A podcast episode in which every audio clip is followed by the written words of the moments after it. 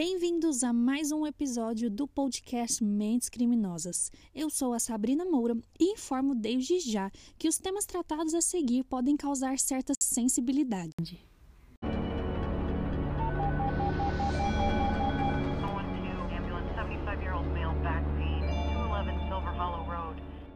O caso que eu trouxe para vocês hoje é a história da Gypsy Rose e da Didi Blanchard.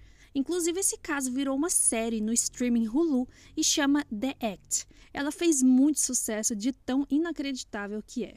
Didi Blanchard e a filha Gypsy Rose moravam juntas em Springfield, em Missouri, numa casa rosa que foi dada em um programa do governo para pessoas deficientes. A Didi, ela não trabalhava fora. Seu tempo era todo destinado a cuidar da sua filha doente. A mãe dizia que Gypsy tinha várias doenças, que incluía anomalias cromossômicas, distrofia muscular, epilepsia, asma severa, entre outras doenças. A Gypsy ela tinha que permanecer o tempo todo em uma cadeira de rodas, enquanto não houvessem respostas para suas complicações. E ela também andava com um tubo de oxigênio ao lado. Ela era muito magra, baixinha, careca e tinha uma voz bem fininha. A Gypsy ela não ia nem para a escola, ela ficava 24 horas com a mãe. Essa super proteção da Didi fez com que a filha se tornasse totalmente dependente dela durante toda a infância e adolescência. Elas pareciam muito felizes apesar de todas essas circunstâncias da vida.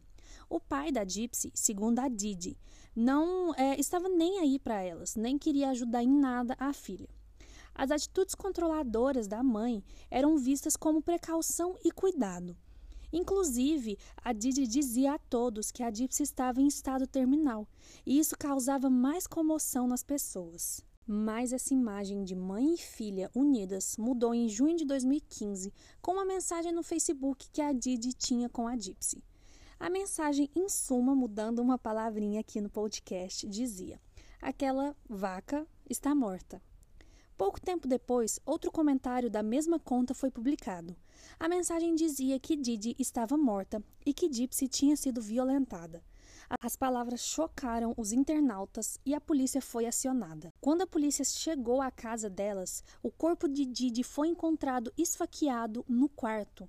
E os indícios mostravam que o crime havia acontecido há dias. Gypsy, até então, acreditava-se que tinha 18 anos, não estava na casa.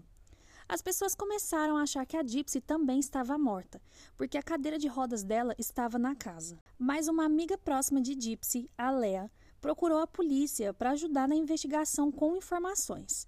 Segundo ela, a menina tinha um namorado secreto na internet. Os dois compartilhavam segredos por mensagens no Facebook. Mas Gypsy usava uma conta com o um nome falso de Emma Rose porque dizia que, como sua mãe era super protetora, não gostava que ela falasse sobre assuntos como homens e namoro, e não deixava ela conhecer ninguém. Gypsy e o namorado se conheceram em um site de relacionamento cristão e estavam se comunicando há dois anos. O nome do namorado era Nicholas Godejon, de 24 anos.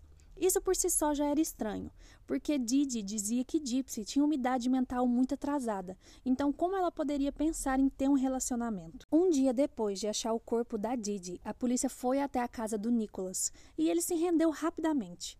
A Gypsy estava bem, sem cadeira de rodas. Os remédios e o tanque de oxigênio da menina também não estavam visíveis no ambiente.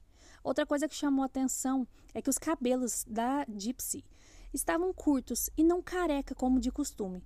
Descobriu-se então que é, usar careca servia para que ela parecesse doente desde criança. Era a mãe que raspava os cabelos dela. Era tudo uma grande mentira, e então Gypsy contou tudo à polícia.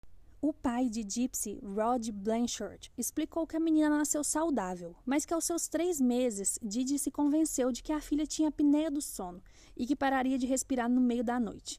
Inclusive, ele era sim presente na vida da filha, mas morava em outra cidade e mandava dinheiro todo mês, conversava às vezes com Gypsy pelo telefone e não sabia da ajuda do governo que elas recebiam. Didi sempre encontrava algo de errado com a Gypsy, e o número de problemas de saúde diagnosticados por ela mesma aumentava cada vez mais. Depois que elas começaram a receber a ajuda do governo e de instituições de caridade, tudo isso piorou. As duas chegaram a ganhar viagens gratuitas para a Disney. Toda vez que as pessoas desconfiavam, a Didi trocava a Gypsy de médico ou até de cidade para que não levantassem suspeitas. Inclusive, antes de se mudarem para Springfield, ela disse que saiu fugida de um furacão e que tinha perdido todo o histórico médico de Gypsy lá.